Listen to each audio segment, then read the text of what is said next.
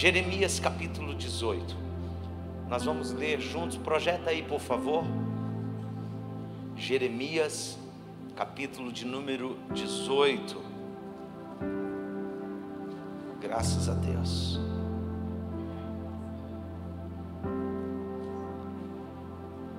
O Senhor me disse, o Senhor Deus me disse: desça até a casa onde fazem potes de barro, e lá, lá lhe darei a minha mensagem. Então eu fui e encontrei o oleiro trabalhando com o barro sobre a roda de madeira. Quando o pote que o oleiro estava fazendo não ficava bom, ele pegava o barro e fazia outro conforme queria. Aí o Senhor me disse, o Senhor me disse: será que eu não posso fazer com o povo de Israel mesmo que o oleiro faz com o barro? Vocês estão nas minhas mãos, assim como o barro está nas mãos do oleiro, sou eu, o Senhor, quem está falando. Sete. Em qualquer momento, olha só, olha só o que Deus está dizendo. Redobre sua atenção para esse verso 7. Em qualquer momento, posso dizer que vou arrancar, derrubar ou destruir qualquer nação ou reino. Irmãos, preste atenção nisso. Quem está dizendo isso é Deus. E Deus está falando de três coisas: arrancar, derrubar e destruir. Arrancar. Quando a gente estuda os atributos exclusivos de Deus, a gente não encontra nenhuma dessas qualidades aqui. Quando a gente estuda os atributos morais de Deus, bondade, amor, a gente não encontra nada disso. E o Evangelho se deteve em torno disso. Mas Deus está dizendo que Ele a qualquer momento pode arrancar, derrubar e destruir qualquer nação ou reino. Oito. Mas, olha só, sempre que você encontrar mais, vai ter uma vírgula depois, isso é uma pausa, é para você pensar.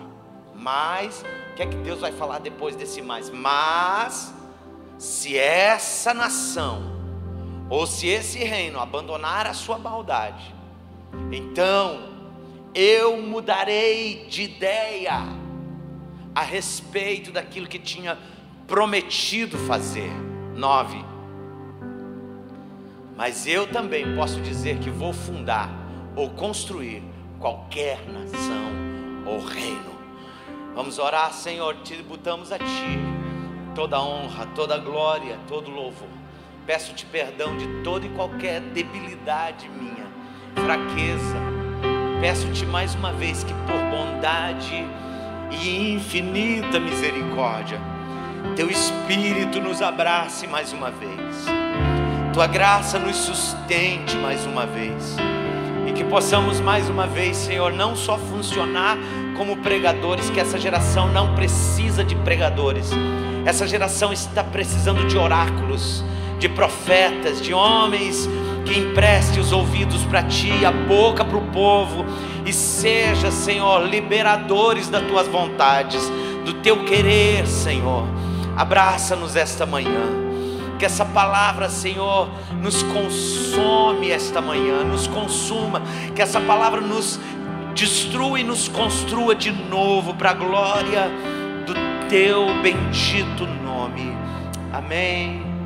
Amém. Amém. Estejam assentados, por gentileza.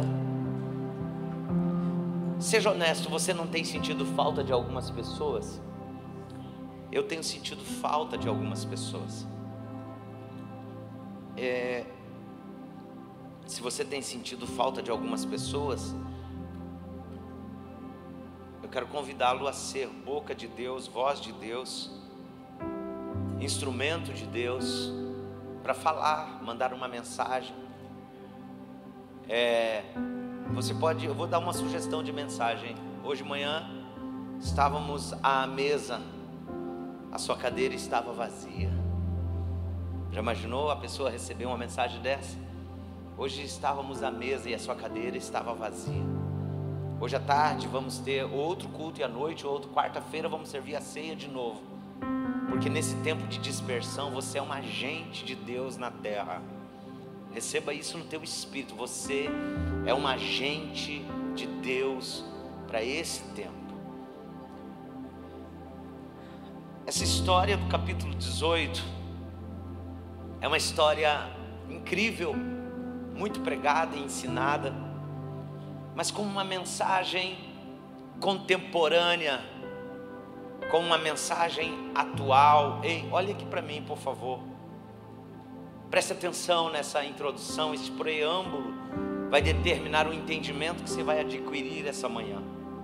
Jeremias um dos profetas maiores, serviram o Senhor durante 40 longos anos como profeta, em Judá, no exílio, no meio das batalhas, das afrontas, das tristezas, das perdas, das mortes.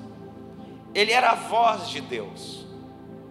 Ele era um homem junto contemporâneo de outros homens, outros profetas que eram contemporâneos do profeta Jeremias ele tocou uma geração, escute isso, tocou uma geração com palavras que o Senhor Deus lhe dera. No início, quero incentivar você a ler o profeta Jeremias. Talvez um dos profetas que mais deveria ser lido nesse tempo. Talvez um dos homens que caminharam nessa terra que mais nós deveríamos nos debruçar para receber nesse tempo de crise, nesse tempo de pandemia, nesse tempo de morte, nesse tempo de exílio, nesse tempo em que famílias se exilaram, nesse tempo que o Covid exilou muitas pessoas, nesse tempo de medo, de pânico, talvez as palavras de Jeremias devessem ser mais lidas do que qualquer outra nesse tempo. Por quê? Porque há uma similaridade em muito do que o profeta viveu, em muito do que a nação de Israel viveu com o nosso tempo. Quando eu li o comentário que o Eugene Peterson fez de Jeremias, no meu coração assentou que essa é uma introdução para qualquer sermão no livro do profeta Jeremias.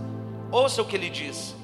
Jeremias estava observando o oleiro enquanto este trabalhava. Todos nós sabemos que a figura do oleiro é a figura de Deus. E o profeta agora está observando então Deus trabalhar, Deus fazer a sua obra, Deus executar a sua vontade, Deus desempenhar a sua função, Deus fazer como Ele quer, do jeito que Ele quer, da maneira que Ele quer. E aí o texto diz: o oleiro estava na roda, e a roda fala das circunstâncias da vida, dos ciclos da vida, dos tempos e estações da vida. E o profeta está olhando Deus trabalhando no ciclo da vida. O profeta está observando Deus trabalhando nas circunstâncias da vida. E a roda está girando, a vida está acontecendo e Deus continua trabalhando. E permite que o profeta esteja olhando. O oleiro estava na roda com uma massa informe, ou seja, sem forma, deformada, de argila em suas mãos.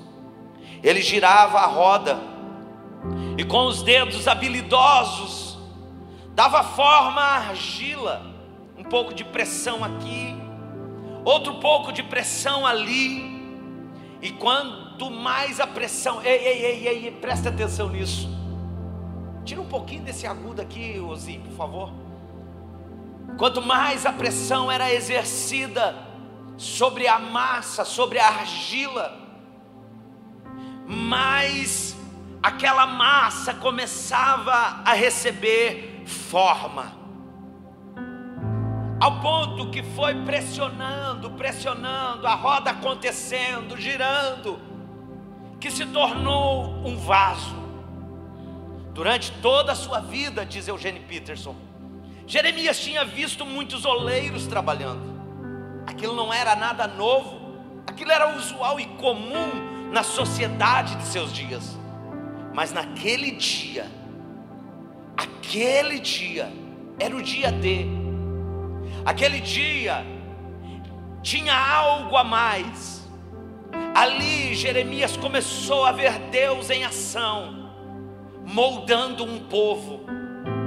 Ali Jeremias começou a ver Deus em ação, trabalhando com o povo. Ali Jeremias começou a ver Deus em ação, tratando de um povo, agindo na vida de uma nação inteira. Cada um deles, cada gesto, cada apertada, cada manipulada da máquina, da, da, da massa, da argila, era um tratamento de Deus com os filhos de Israel. E aí o Eugênio Peterson diz uma coisa, e era necessário. Essa palavra encontrou meu coração desde o dia que iniciamos a pandemia. Eu lendo a Bíblia, João capítulo 4, verso 4, o texto diz: E era-lhe necessário passar por Samaria. Assim como era necessário para Jesus passar por Samaria, esses ciclos, esse tratamento, esse trabalhar, esse amassar da argila, essa roda que não parava de girar, que fala da nossa vida, está acontecendo, isso é contemporâneo. De repente, abre abruptamente, um vaso surge nas mãos do oleiro mas não fica do seu gosto, não fica da maneira que ele gostaria que fosse, então ele amassa de novo o barro e faz outro vaso. Então Deus fala com o profeta Jeremias: Ei, meu profeta, não poderei eu fazer com Israel assim como esse oleiro está tratando desse barro, tratando dessa argila. Porventura não posso eu, assim como este oleiro trabalha com o barro, diz o Senhor dos exércitos, eu trabalho com vocês. Essa é a mensagem que Deus colocou no meu coração para essa manhã. É a primeira verdade que eu quero extrair desse texto, é que eu encontro em Jeremias um profeta que tem uma palavra no meio do caos, um profeta que ouve Deus no meio do caos, um profeta que está escutando os céus no meio do caos. Jeremias é considerado o profeta das lágrimas, aquele que não só vê a dor do povo, mas chora a dor do povo aquele que não só vê a decadência, a apostasia do povo. Esses dias eu vi o pastor Tiago numa live ele falando sobre apostasia. A melhor definição que eu encontrei para apostasia é o desviamento vagaroso da fé. Ninguém acorda sendo cristão numa segunda-feira e diz: a partir de hoje eu não acredito mais em Jesus, nem na Bíblia, não. É uma decadência gradativa, é paulatino é devagar. Jeremias é o homem que está observando a decadência gradativa, a decadência paulatina. E ele, não poucas as vezes, entra numa caverna e vai chorar. Chora por perceber a apostasia, chora por perceber a adoração a outros ídolos. Preste atenção nisso. Jeremias é o profeta que se identifica com o sofrimento. Ele não é o profeta só que fala, ele é o profeta que vive. Ele não é o profeta só que adverte, é o profeta que está no meio. Ele não é o profeta do púlpito, é o profeta que caminha junto com os cativos para o Egito, na batalha de Carquemes. Jeremias está vivenciando todas as mortes, cheiro do sangue quente passa perto de suas narinas, o abusar de crianças e jovens é sentido pelo profeta ao ponto que chegou um momento que ele mesmo se indigna com tudo e diz para Deus: onde está a justiça? Onde está a justiça? que é que está acontecendo? O Senhor fez promessa para esse povo. Olha o que está acontecendo. E Deus vem falar com Jeremias e diz para ele o que ele não quer ouvir. E Deus diz: Ô oh, Jeremias, se você se cansa correndo com homens, o que você vai fazer quando tiver que correr com cavalos? Se você está decepcionado vendo isso, imagina o que está para vir por aí, Jeremias. Jeremias é um profeta no meio do caos, mas a palavra é a mesma. Jeremias é um jovem tímido, foi chamado da obscuridade da sua cidade natal para assumir um posto de responsabilidade na pesada tarefa de profetizar a uma nação profana, atribulada. Ei, ei, ei, preste atenção nisso. Distante. Jeremias é um homem que vem da pequena cidade de Anatote, uns cinco quilômetros, uma aldeia de Jerusalém. Seu pai era um sacerdote chamado Ilquias. Com 21 anos de idade, Jeremias era um homem que agora ouvia os batimentos cardíacos de Deus e transmitia para o povo. Consegue deduzir, produzir, aquilatar o que seja essa ambiguidade na vida de um homem. Ouvia o coração de um Deus puro, olhava para o povo profano, adúlteros, prostituídos. Literalmente, Jeremias emprestava os ouvidos para Deus e a boca para o povo. É tão séria a vocação desse menino que Deus diz: Olha, Jeremias, nem casar eu quero que você case. Não quero que você envolva mais ninguém nos teus sentimentos, porque você é meu para esse tempo. Suas forças, suas aspirações, seus sonhos. Você é meu, Jeremias. Porque no meio do caos eu preciso de um homem para ser um peso de justiça no meio do povo. No meio do caos eu preciso de um balizador, Jeremias. No meio do caos eu preciso de uma referência. Eu preciso de um paradigma. Eu preciso de alguém que o povo olhe e diga lá, tem um senso de justiça. Ainda tem um homem que teme a Deus. Jeremias profetizou em um momento em que o reino de Israel tinha sido levado ao cativeiro. E o reino de Judá estava experimentando uma decadência sem precedentes, adoração a outros ídolos, profanação da moral, a lei estava sendo banalizada, a desgraça estava instaurada. Depois da morte do rei Josias, que foi um bom rei, Judá foi reduzida aos vassalos do Egito. Isso aconteceu na batalha de Carquemes que citei agora há pouco.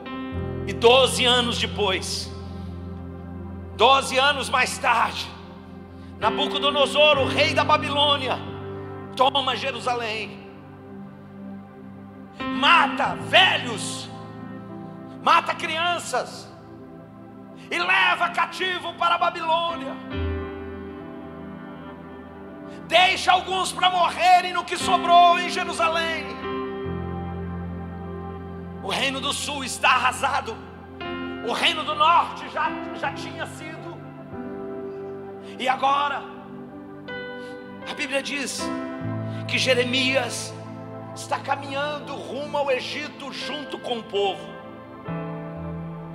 E quando nós lemos sobre esse profeta pela última vez, nós descobrimos, porque não há uma ordem cronológica no livro do profeta Jeremias.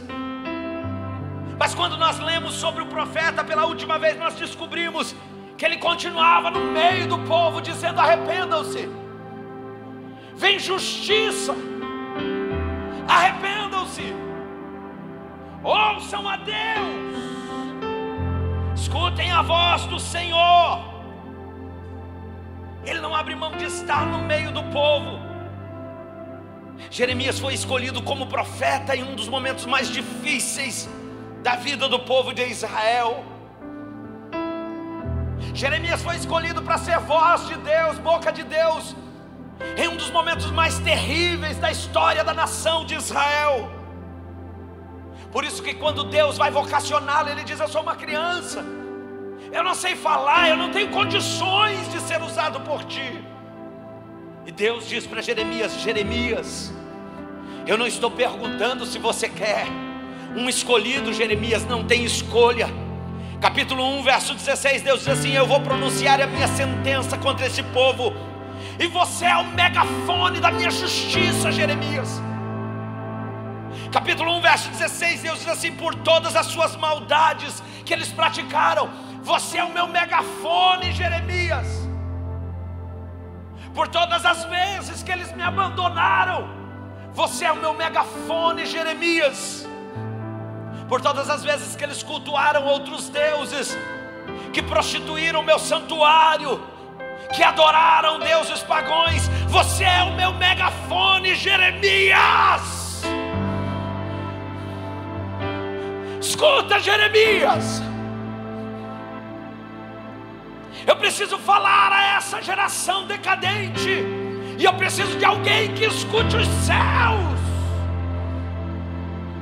para transmitir a esse povo a minha palavra. No capítulo 2, Deus fala da apostasia do povo. Deus diz: O que eu fiz para vocês me abandonarem, o que eu fiz de mal a vocês. No capítulo 2, leia o capítulo 2 depois. Deus diz assim: Eu fui como um pai aos seus filhos, cuidando de vocês. Deus remonta a história da peregrinação para Jeremias. Eu cuidei de vocês, eu dei o que prometi a vocês. Porque Israel você se desviou? Porque Israel você deixou os meus princípios? Porque você se afastou, Israel? No capítulo 3, Deus usa, Deus usa a simbologia do casamento e diz: Porque você foi embora como uma mulher que abandona seu marido. Porque você foi embora como um homem que abandona a sua casa. É como se Deus dissesse: Cadê você, Israel? Cadê vocês, bichinhos de Jacó? Onde está o seu culto? Onde está a sua devoção? E Deus fala de infidelidade usando o casamento, dizendo: Vocês me abandonaram, como um marido faz a sua mulher. Ontem à tarde eu estava estudando isso, Pastor Tiago, estudei o livro de Jeremias inteiro ontem à tarde. Eu estava esperando uma visita, ela não veio, eu aproveitei para ler a Bíblia. E aí, quando eu chego no capítulo 4, ah, o capítulo 4.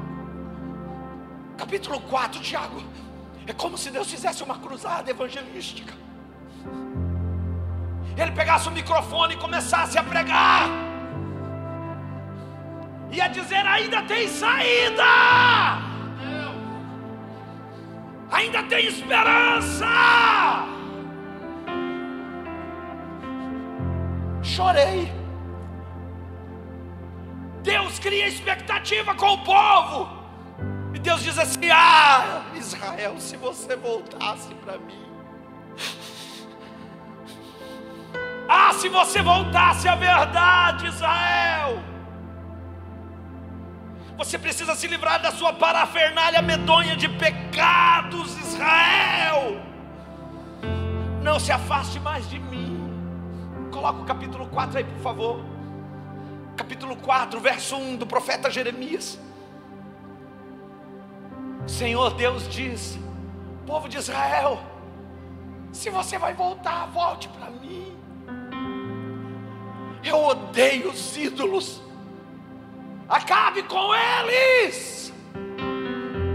Sabe quando a gente olha para esse versículo, a gente é automático a gente se dirigir a mente para uma religião pagã, ou uma religião apóstata, ou uma religião que tem ídolos dentro da sua casa. Não! Deus está falando com os ídolos de Israel, com seu povo.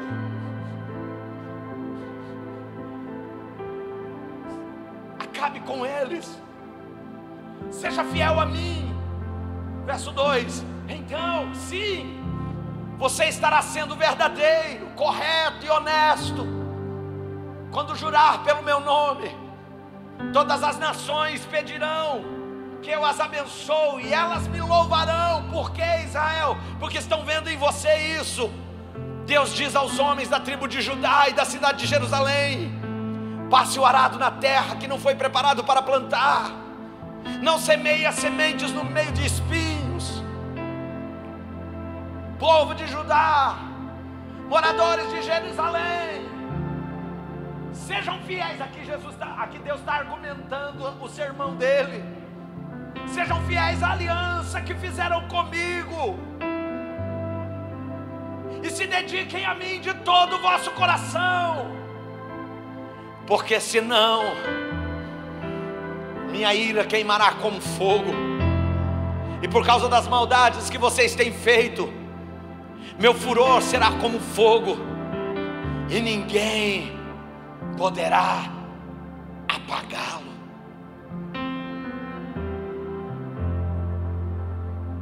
essa vocação profética, essa veia da profecia,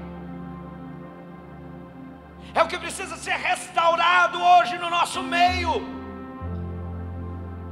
Deus está dizendo: escuta a igreja. Quem tem ouvidos, ouça o que diz o Senhor dos Exércitos. Estamos à beira de um cataclismo, estamos às margens não só de uma epidemia, estamos às margens de coisas horrorosas que ainda vão acontecer. O tempo é chegado, diz o Senhor, que precisamos restaurar o altar do Senhor, arrancar os ídolos Pastor, onde estão os ídolos? Não estou vendo nenhuma imagem. Os ídolos do teu coração, da tua casa, te, da tua sala, da tua casa. Arrancar os ídolos e se converter, para que Deus tenha misericórdia da nossa nação.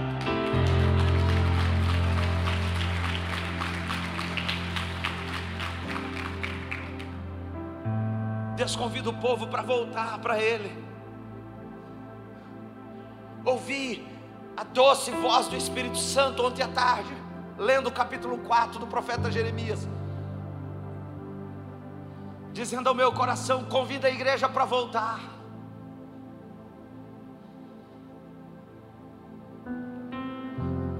Convida a Foz do Iguaçu para voltar. Convida o Brasil para voltar. É muita pretensão, não, irmão. Todo grande incêndio começa com uma pequena faísca. Voltar de verdade. Voltar de verdade. Eu comecei a ouvir alguns padres. E eu comecei a ficar impactado. Com o que hoje de manhã alguém viu eu vendo os padres pregar, já me mandou outra mensagem de outro padre mais invocada do que aquela que eu postei. E eu vou postar essa outra também. Por quê? Porque se os homens não clamarem, ele levanta as pedras. Quando você olha para o capítulo 7, Tiago, É o capítulo da decepção, pastor. Que mensagem é essa? Não, isso não é uma mensagem, isso é uma profecia. Estou profetizando essa manhã. Capítulo 7: ouçam todos que passam por essas portas para adorar o eterno Senhor dos Exércitos. Façam uma limpeza na sua maneira de viver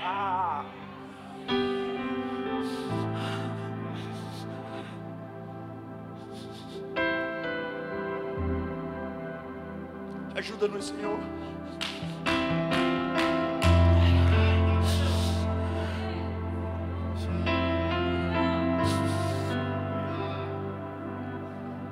Faça uma limpeza na maneira de viver. Repensem o que vocês fazem para que eu possa fazer morada nesse lugar que vocês escolheram para adorar. Deus está dizendo: repensem a liturgia. Eu estou cansado desse culto engessado, que a gente sabe o que vem depois, dessa liturgia embaçada, dessa coreografia instrumental, mas sem vida.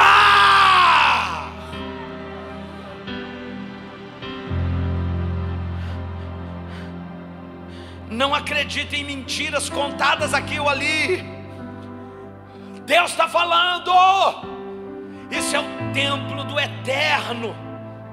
O templo do eterno. Faça uma limpeza na vida de vocês. Que vá até a raiz. De maneira pela qual vivem e tratam o próximo. Só se vocês pararem de, de explorar os órfãos, as viúvas, só se decidirem viver e tirar, parar de tirar vantagem de gente inocente, cuidando mal das almas deles, usando o templo como fachada para outros deuses. Só assim eu vou passar a morar em vocês mais uma vez.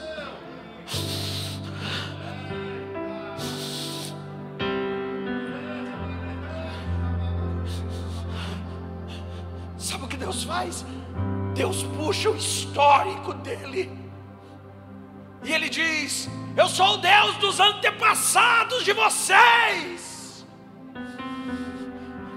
Eu sou o Deus de Abraão, o Deus de Isaac, o Deus de Jacó. E a minha casa ela será permanentemente o meu templo. E aí Deus começa a falar com líderes. Capítulo 7 de Jeremias é uma surra que Deus dá. Existem algumas tradições que falam sobre a morte de Jeremias. Mas a Bíblia não fala como ele morreu. Tertuliano, um dos pais da igreja, ele diz que provavelmente, a caminho do Egito, depois que chegaram, Jeremias não parava de pregar e falar de arrependimento. Olha o que Tertuliano diz da morte de Jeremias. Jeremias não parava de pregar o arrependimento. Então os próprios judeus pegaram pedras e apedrejaram, calaram a voz profética. Escute o que Deus me disse. Com todo o sofrimento, com toda a dor, com toda, com todo o cativeiro, mesmo assim, eles não se converteram eles não mudaram, e eles não voltaram, preferiram calar a voz profética ao invés de se arrepender, preferiram fechar a boca do profeta ao invés de se arrepender. E Jeremias, pastor, morreu fazendo o que foi chamado, morreu cumprindo a sua missão Esse é o meu primeiro ponto. Precisamos decidir de que lado nós estamos. Precisamos parar de pregar na subjetividade. Eu estou falando com o púlpito, pastor Tiago. E ser claro como fomos nas últimas duas quarta-feiras. Por quê? Porque nós somos os profetas que têm uma palavra no meio desse caos. Nós somos, eu não estou falando nós, Adalberto, Tiago e os pastores, Daniel, Francisco, Claudivan, não. Estou falando da igreja. Você é um Jeremias. Você é um Jeremias. Você é um Jeremias. Você é um Jeremias. Você é um Jeremias. A solução para o caos não está na na direita nem na esquerda, está na verdade de Deus que você carrega.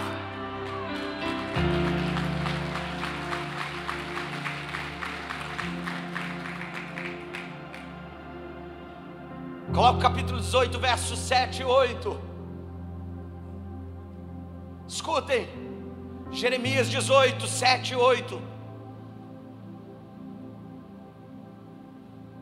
Em qualquer momento, posso dizer que vou arrancar, destruir e derrubar. Irmão, deixa aí, deixa aí. Você vê alguma similaridade com isso? Arrancar, destruir, derrubar qualquer nação ou reino, qualquer reino, seja humano, sejam poderes, sejam legisladores. Deus está dizendo a qualquer momento eu posso arrancar, derrubar ou destruir. Verso 8. Mas se essa nação, se esse Adalberto, se esse Tiago, se esse Claudivan, se essa quero viver, abandonar a sua maldade, então eu vou mudar de ideia.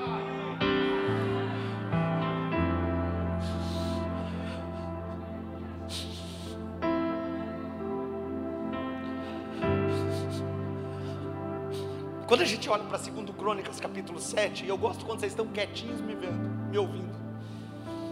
Capítulo 7 é o apogeu da glória, é o apogeu da manifestação. Os sacerdotes não conseguiam entrar na casa, porque a casa estava envolvida com fumaça e com a glória de Deus. E Deus chega para Salomão e diz: Salomão, ó, nota 10. Recebi o culto, recebi o templo, está tudo certo, Salomão, parabéns. Teu pai Davi não conseguiu fazer isso, mas você conseguiu. Parabéns, recebi. Estamos de bem. Salomão, estamos de bem, Salomão.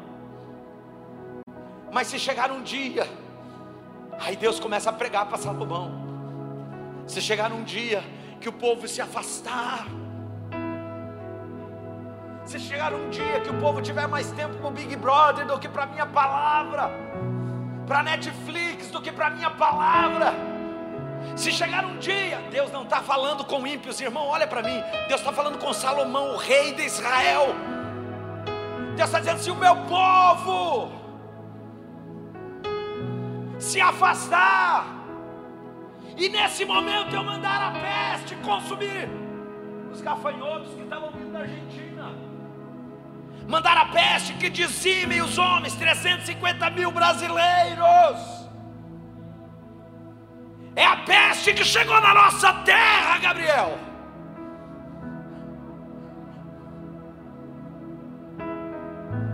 A bandeira do Brasil. Alguém trouxe a bandeira do Brasil? Traz aqui. Traz aqui. Tem uma aqui. Obrigado demais. Essa é a nossa terra. Eu amo a bandeira americana. Eu amo a bandeira de Israel. Eu acho lindo quando toca o hino da rainha. Ontem morreu o Duque de Edimburgo. E quando toca o hino da rainha, eu amo ouvir aquele hino da rainha da Inglaterra. Mas a minha terra é essa. Eu não sou americano. Eu sou brasileiro.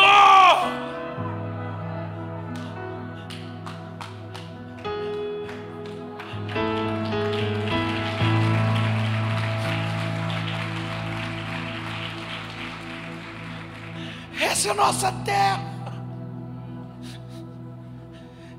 Sabe quando a Copa do Mundo estava acontecendo e o Galvão Bueno, bem amigos da Rede Globo, meu Deus, o coração disparava, fica quieto, menino.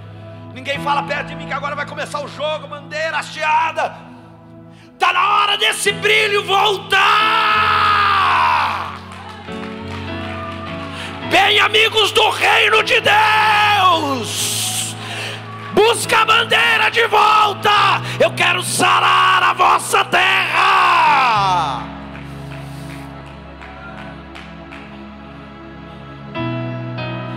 Se o meu povo,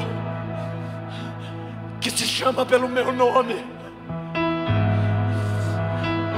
se humilhar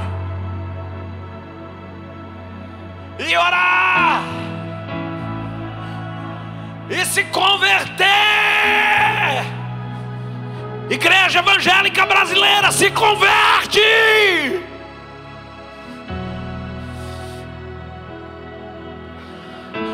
Quero viver, se converte.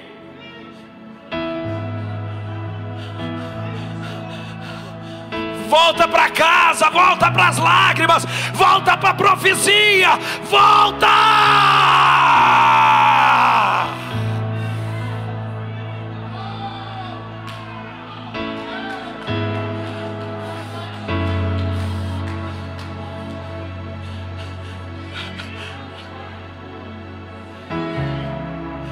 Eu os ouvirei. Eu os ouvirei, eu os ouvirei, eu os ouvirei, eu os ouvirei, eu os ouvirei, perdoarei seus pecados e sararei a sua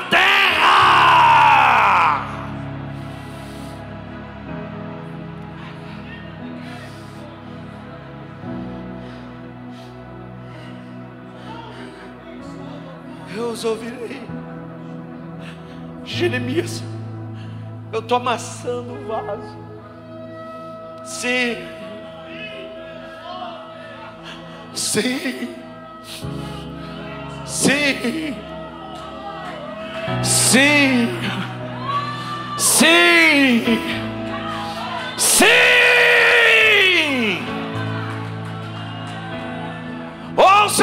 Toque do chofar, volte em casa, pega o lixo, a porta do lixo está aberta.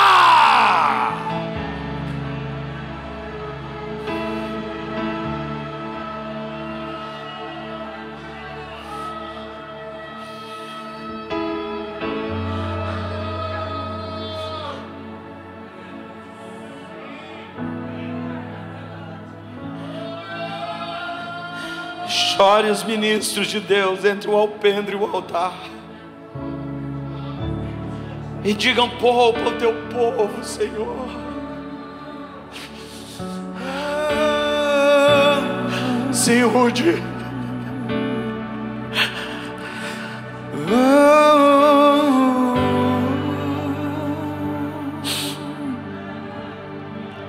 Faz outra faz outra vez, faz outra vez, como na primeira vez, faz outra vez, faz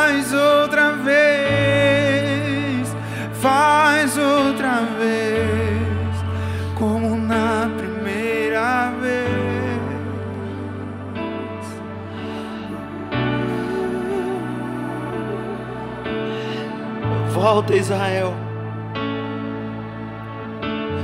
Volta, Israel. Escute o que eu vou dizer. Uma igreja que está ocupada em converter, até mesmo discipular indivíduos, mas não se vê responsável por influenciar a sociedade com os valores do reino de Deus, não entendeu a plenitude da sua missão o Evangelho não é só para mudar pessoas que vêm na, na Quero Viver, o Evangelho é para mudar culturas, paradigmas, leis. A Aimee sempre McPherson estive no Templo dos Anjos em Los Angeles. Estava fazendo um programa de rádio, a fundadora da Quadrangular entraram e tentaram fechar a rádio dela. Tinha três rádios no mundo, uma era da quadrangular. Pastor Francisco estava comigo lá em Los Angeles, no Templo dos Anjos. Ela pegou o telefone, ligou para o presidente da República e disse: Quem é você para fechar a minha rádio? Quem é você? Presidente manda abrir a rádio da IB. Eu sou o presidente da República dos Estados Unidos. Mas a Aimee é embaixadora de um reino inabalável.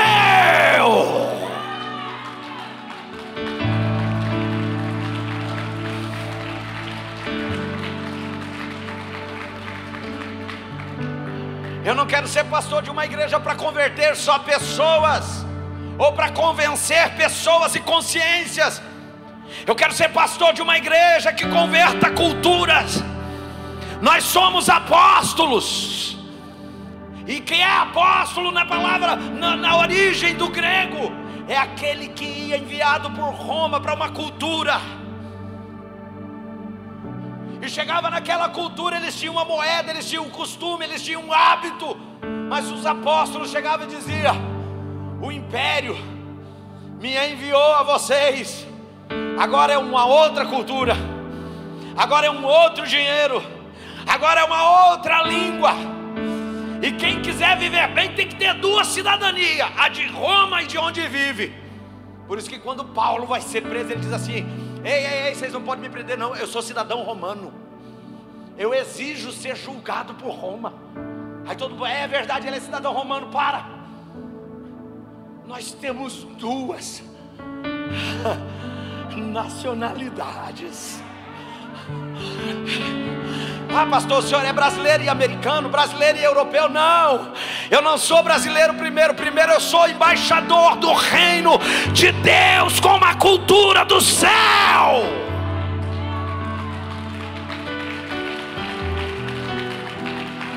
Depois eu sou brasileiro. Quero dizer a todos que ouviram ou vão ouvir esse sermão: não demoverei dos meus postulados. Ninguém pode fechar a igreja que é de Jesus. Nós somos um país de 80% cristão. 80% cristão. Não é meia dúzia de ateu que diz o que abre e o que fecha nessa nação.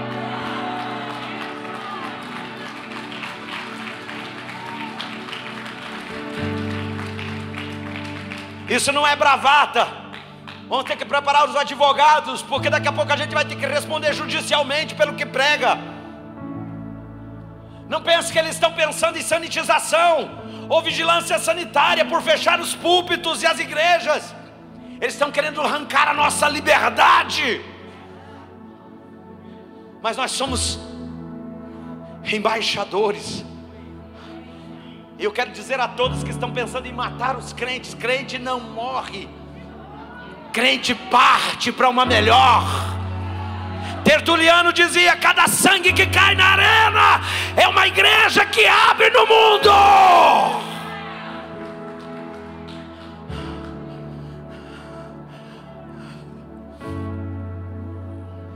Sara o Brasil, Senhor. Sara o Brasil, Senhor. Sara o Brasil, Senhor. Isaías disse: a justiça é posta de lado, o direito é afastado, a verdade anda tropeçando no tribunal, a honestidade não consegue até chegar lá. A verdade desapareceu e os que a procuram são, ser honestos são perseguidos. O Senhor se desgostou ao ver que não havia justiça, Isaías 59, 14, 15. Você pode não gostar do Silas Malafaia, não gostar da voz dele, não gostar do jeito que ele prega e dos posicionamentos dele, mas o pastor Silas Malafaia é um dos poucos dessa nação que tem coragem de falar a verdade independente. Ah, ele tem uma assessoria muito grande, pastor. Ele está num, num estado em que o judiciário conhece ele. Ele é uma voz na nossa nação. Ore por ele. Ore por ele. Eu quero incentivar você a assistir a mensagem de quarta-feira passada, dessa, dessa quarta que passou e de 15 dias atrás. Nós não temos um, um posicionamento para passar para você, nós temos um lado. Um cristão não pode apoiar ideologia e posicionamento que vai contra o princípio, os princípios da palavra de Deus. Não, não, não. Vai ter gente que vai embora da igreja. Amém. Amém. Vai ter gente que não vai gostar. Amém. A legenda que eu queria colocar naquele vídeo daquele padre e me acovardei era essa: se gostou, coma muito, se não gostou, coma com farinha. Porque chega! Chega! Por isso você tem que acordar, meu irmão. O despertador te acorda, mas é quem levanta da cama é você. Nós somos maioria nessa nação, precisamos ser respeitados. Que assusta não é o islamismo radical, mas é o cristianismo nominal. Eu teria dois pontos para pregar ainda, mas já é dez para meio-dia. Fica de pé.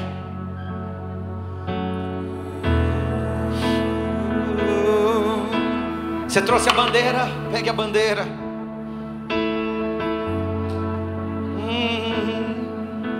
Sobre o trono. Pegue a bandeira. De justiça. Eternamente. Quero chamar os pastores aqui. Haverá.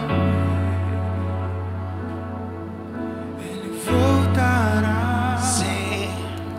Para governar Cante isso. As nações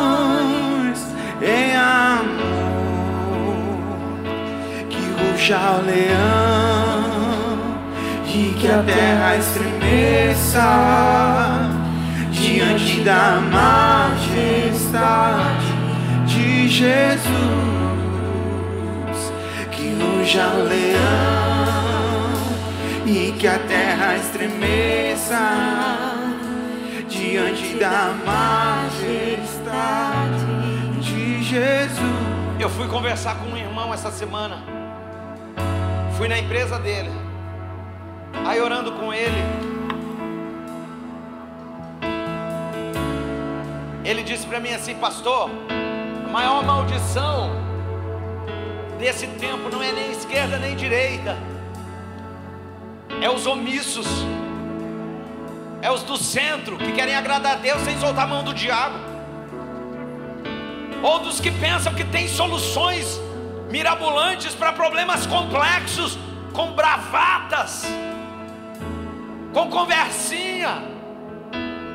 Irmão, não aceite crítica de quem não está construindo nada. Forte isso. Não aceite crítica de quem nunca construiu nada. Nós precisamos dizer: nós temos lado. Satanás, escuta, nós temos lado. E o nosso lado é o lado da Bíblia. E não interessa o que aconteça, irmão, não pense que nós voltaremos ao normal. Tem um novo normal e tem uma agenda do diabo que vai se estabilizar se nós nos levantarmos como crentes, como homens e mulheres de Deus. Por isso eu quero orar pelo Brasil essa manhã. Pastor Tiago, vem orar. Quero chamar os pastores para segurarem essa bandeira. Pastor Claudivan, abre ela. Isso. Cada um pega um pedacinho. Levante as suas mãos para os céus. Senhor, em nome de Jesus, nós estamos com a bandeira da nossa nação levantada, porque nós sabemos que pecamos, nós sabemos os pecados que cometemos, nós temos trazido isso para o nosso coração, para a nossa mente, Nós temos falado disso nas nossas mesas. Nós temos chorado nas nossas casas. Muitos líderes do Brasil estão revendo seus caminhos, estão refazendo as suas veredas. Senhor conhece todas as coisas. Então, o primeiro momento da minha oração fala do nosso arrependimento. Eu te peço perdão como pregador por todas as vezes que me omiti, por todas as vezes que atenuei a palavra com medo, com medo da indigestão das pessoas. Eu te peço perdão pelos meus pecados, pelas minhas omissões. Como pastores, nós te pedimos perdão pelos posicionamentos equivocados, por aquilo que fizemos e que não te agrada. Como nação, representantes intercessores, nós te pedimos perdão pelos nossos pecados, pela omissão da igreja com o pobre, pela nossa omissão com a viúva, nossa omissão com o necessitado. Por isso demos lugar ao diabo para que ele tomasse da igreja e do evangelho essa bandeira, Senhor. Mas nós nos levantamos como profetas nesse tempo para dizer que nós vamos resistir ao diabo, nós vamos resistir ao inferno, e nós não vamos nos nossa nação, Jesus, sara a nossa cidade, Senhor, sara o teu povo, Senhor, sara a tua terra, Senhor. Nós cremos que há dois anos, Pastor Claudivan Francisco, nós estávamos chorando juntos.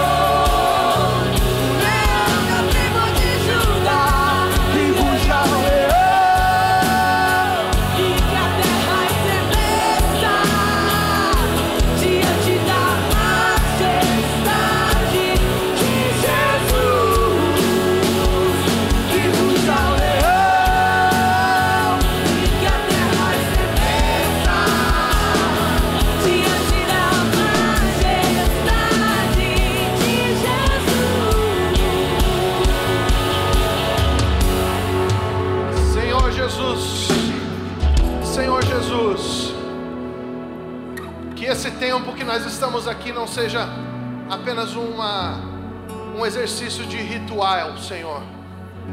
Que essa palavra viva que nós ouvimos aqui, que a oração que nós liberamos aqui, possa conduzir a nossa conduta, possa reposicionar os nossos pés. Senhor, nos dá autoridade intelectual. Eu oro, eu oro, Senhor, pelos jovens dessa igreja.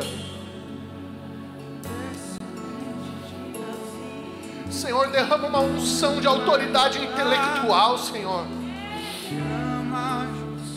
Nós precisamos de jovens que conheçam a tua palavra, que conheçam a ética judaico-cristã, que é a plataforma sobre a qual o mundo ocidental foi construído, Senhor. E que esses jovens eles recebam uma mente como a mente de Daniel, que eles recebam uma mente como a mente de José, ah, que eles sejam mais excelentes do que os da sua idade, como Paulo, Senhor. De anti-intelectualismo, chega de doutrinação, chega de nos prostrarmos por causa da ignorância, Senhor. Levanta debatedores que debatam na ciência no intelecto e na verdade da tua palavra, Senhor. Levando uma igreja forte nesses dias. Eu oro por essa década. Eu oro por essa década. Nós não podemos superestimar o que vamos viver em um ano, mas não podemos subestimar o que vamos viver em dez anos.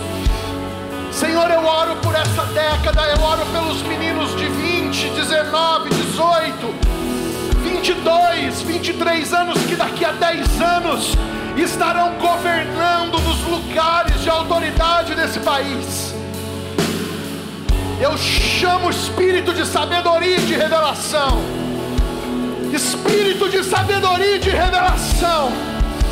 Espírito de sabedoria e de revelação espírito de sabedoria e de revelação, espírito de sabedoria e de revelação, ilumina os olhos do entendimento, espírito de sabedoria e de revelação, ilumina os olhos do entendimento, Senhor. Ah, ah, ah, ah, ah, ah, ah. Em nome de Jesus nome de Jesus. Dê um aplauso ao Senhor. Aleluia.